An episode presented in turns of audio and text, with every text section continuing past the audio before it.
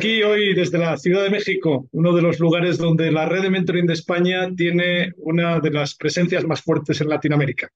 Y hoy con el tremendo gusto que siento de poder presentar a una persona a la que aprecio mucho, la, admiro, eh, compañera también de, de un viaje que hemos realizado no hace mucho, podríamos decir, literario, se llama Begoña González, eh, directora de organización y personas y miembro también del comité de dirección de AENA desde el año 2005. Begoña fue consejera de AENA Internacional desde el año 2009 hasta el año 2012. Dilatada experiencia.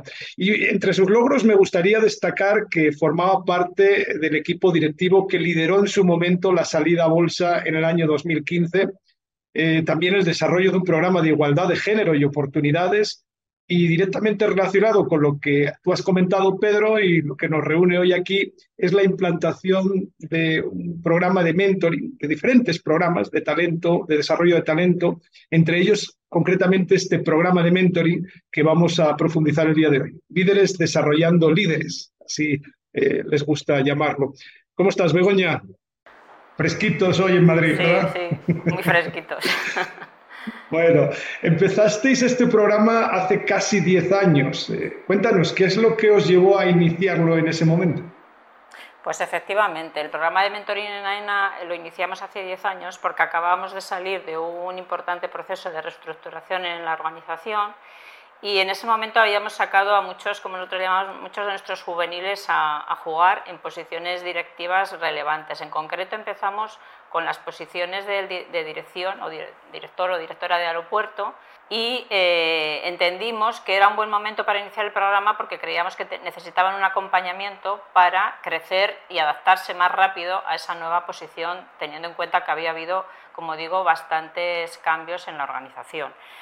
Y por eso lo llamamos también, como bien has dicho, líderes desarrollando líderes, porque entendíamos que tratábamos de conjugar, por un lado, eh, la experiencia de nuestros seniors, el conocimiento, los valores, su saber hacer, con eh, esas personas que necesitaban ese apoyo para eh, seguir creciendo en la organización y adaptarse. ¿no? Y por eso lo de líderes, desarrollando líderes. Eh, y a su vez también estábamos convencidos que en ese proceso de reestructuración nos iba a servir el programa también un poco para impulsar esa transformación cultural que, que queríamos llevar a cabo. ¿no? Y, luego, por último, teníamos un objetivo que era, que creemos que es muy importante en las organizaciones, que es construir una red de personas. Nosotros eh, hablamos mucho de que somos una red de aeropuertos, porque efectivamente lo somos, pero sobre todo nos importa también ser una red de personas que se apoyan. ¿no? Entonces, creemos que el mentoring, que luego seguro que cualquiera de mis compañeros lo, lo comentará mucho más extensamente y ampliamente que yo, tiene como característica que tiene eh, diferentes eventos y sesiones colectivas a lo largo del programa que tratan de tejer y de crear todavía más esta red, más allá de lo que son las propias parejas, sino más como comunidad de, de mentores. Qué bueno, qué bueno, sí, comunidad de mentores. Eso a nosotros nos encanta. Todo lo que empieza por red, por comunidad, a Julio a mí nos encanta. Muy bien, 10 eh, años, Beatriz, un programa, Begoña, perdona, un programa eh, larguísimo, ¿no? En 10 años seguro que ha habido cambios. ¿Qué ha cambiado? Sí, eh, pues como decía, eh, iniciamos el programa para, para, apoyar sobre todo a la figura de los directores de aeropuertos que empezaban por primera vez eh, con esa responsabilidad o que habían dado un salto de un aeropuerto muy pequeño a otro más mediano, etcétera pero ya yo creo que fue en la tercera edición aproximadamente cuando empezamos a extenderlo al resto de la organización y al resto de las áreas funcionales. Entonces hoy en día que vamos por la undécima edición, pues prácticamente todas las áreas funcionales y todos los niveles, diferentes niveles profesionales, están dentro del programa de mentoring, entonces se ha ido extendiendo. Además, eh, ya también por el transcurso del tiempo, pues aproximadamente el 60% de los que empezaron siendo mentís ya son mentores, por ejemplo. ¿no? Eh, también, como decía, las, las, acciones colectivas, que seguro que después Elvira os podrá comentar mejor, pues cada vez se han ido estructurando más, cada vez se han ido enriqueciendo más y también hemos ido incluyendo otro tipos de mentoring, además del, clásico, ¿no? mentor y mentí. Por ejemplo, uno que hemos implantado en los últimos años, que está resultando bastante interesante, es lo que llamamos nosotros el mentoring recíproco, que es cuando la figura del mentor y del mentí se intercambian constantemente durante el proceso. ¿no? Y sobre todo, por ejemplo, lo hemos eh, utilizado mucho cuando se incorporan directivos, digamos, personas de cierto nivel en la organización, eh, pues les solemos emparejar con muchas veces directores de aeropuertos, pues para que tengan un proceso de adaptación e integración en ENA más rápido, conozcan lo que es el negocio aeroportuario y a su vez el director de aeropuerto también se nutra, pues por ejemplo, de un conocimiento más financiero o, jurídico, etcétera, de otras áreas. Entonces, ese, ese programa también está resultando muy interesante. También hemos hecho eh, mentoring interempresas.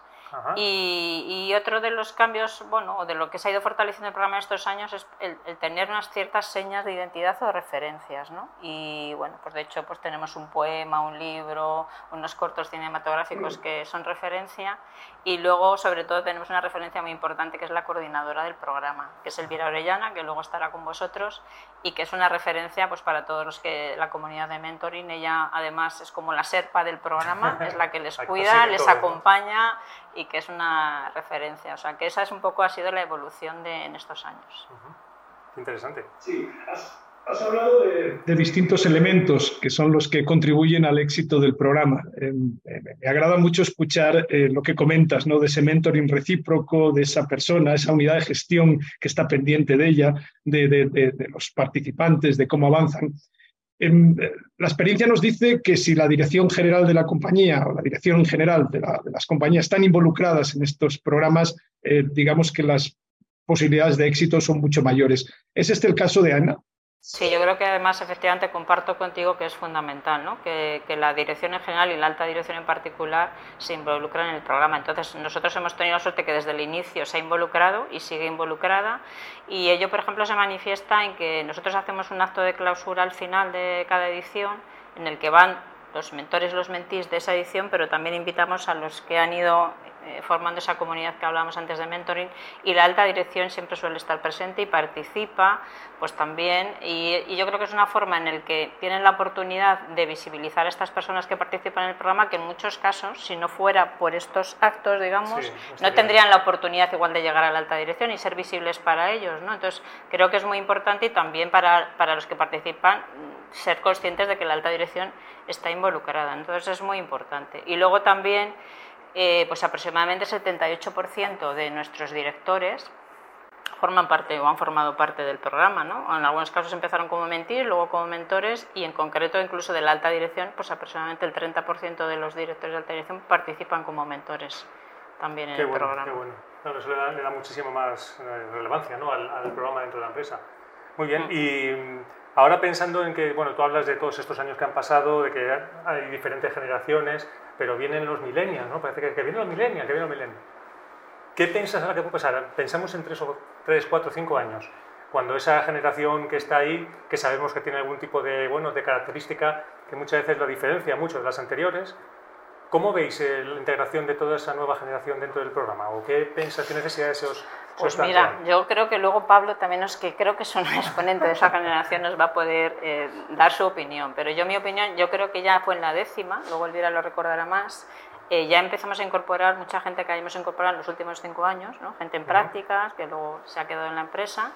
Eh, y, bueno, pues será interesante escuchar lo que, cómo lo ven ellos. Yo, mi opinión hacia el futuro es que nosotros que nos estamos expandiendo internacionalmente, pues creo, y de hecho ya tenemos eh, como objetivo Elvira y yo, es que en la próxima edición hagamos parejas internacionales, es decir, que empecemos a tener profesionales españoles, parejas mentis mentores con en Brasil, por ejemplo, que ya estamos allí bastante implantados, y en el Reino Unido, por ejemplo, creo que eso será interesante y para, sobre todo para la gente joven también será una experiencia muy interesante. Pues probablemente también cada vez utilizarán más herramientas tecnológicas en estos procesos, pero no obstante, yo pienso que tampoco habrá cambios fundamentales porque lo que aporta estos procesos, ahora que está tan de moda lo de la inteligencia artificial, es, es los valores. Y los valores no, no, deben de cambiar, o sea, los valores deben... Y entonces el programa se enfoca mucho en trabajar los valores de la empresa y de las personas. Entonces yo creo que eso también para las nuevas generaciones es importante que no pierdan ese foco. ¿no? Entonces, por un lado, creo que habrá ciertos cambios, pero habrá esa, esa permanencia ¿no? en lo esencial. Muy bien, Has mencionado los valores. Eh, también estás de acuerdo en que el, mentoring es una herramienta súper poderosa para transformar la cultura de las organizaciones. Y precisamente ese es el, título de tu capítulo en, en el libro eh, Mentoring aplicado, ocho historias de éxito donde, bueno, tengo la, tengo la, oportunidad de compartir con vosotros, ¿no? Ahí lo tenemos. Si titulas tu capítulo Mentoring en AENA, una plataforma para impulsar la transformación cultural. Eh, cuéntanos, eh, ¿de qué va tu capítulo? ¿Qué es lo que nos cuentas eh, en este capítulo en cuanto a la experiencia del mentoring en tu organización?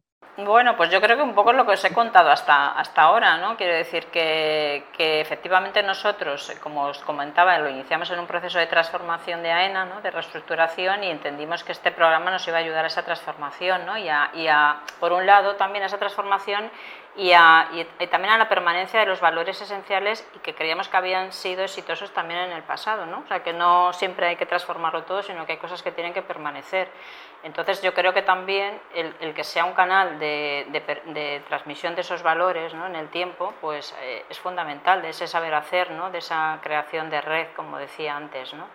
Entonces, bueno, pues fundamentalmente en nuestro capítulo eh, ha sido muy satisfactorio participar en este libro, aparte por los estupendos colegas con los que hemos colaborado, que de verdad a nivel personal y profesional son excelentes personas y profesionales, y hemos intercambiado experiencias para conocer lo que hace cada uno, que seguro que nos han enriquecido, pues porque ha sido una satisfacción el poder plasmar por escrito para la posteridad un programa que, que del que estamos muy satisfechos, porque es uno de los más valorados como desarrollo profesional en AENA y, bueno, el verlo por escrito, pues ha sido de esas cosas que te ponen en el camino, ¿no? Que dices, jolín, qué bien, qué oportunidad. Así que fundamentalmente contamos cómo es nuestro programa desde el inicio hasta el final y, además con, también con intervenciones de participantes eh, y cómo lo han vivido ellos, ¿no? Para que no sea algo como que parezca que, que lo está contando otro, que te estamos haciendo solo el marketing Sí.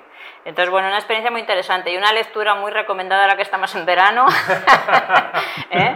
Como no es una lectura sino que es muy agradable, pues también se puede intercalar con las novelas de la playa o en la montaña, etcétera. O sea, Mentoring aplicado, ánimo. ocho historias de éxito, para que lo pueda buscar todo el mundo. Sí. Bueno, Begoña González eh, Mayordomo, eh, directora de Organización y Personas este, en AENA. Ella es también compañera en el IES, importante decirlo, y licenciada en Derecho por la Universidad Complutense de Madrid.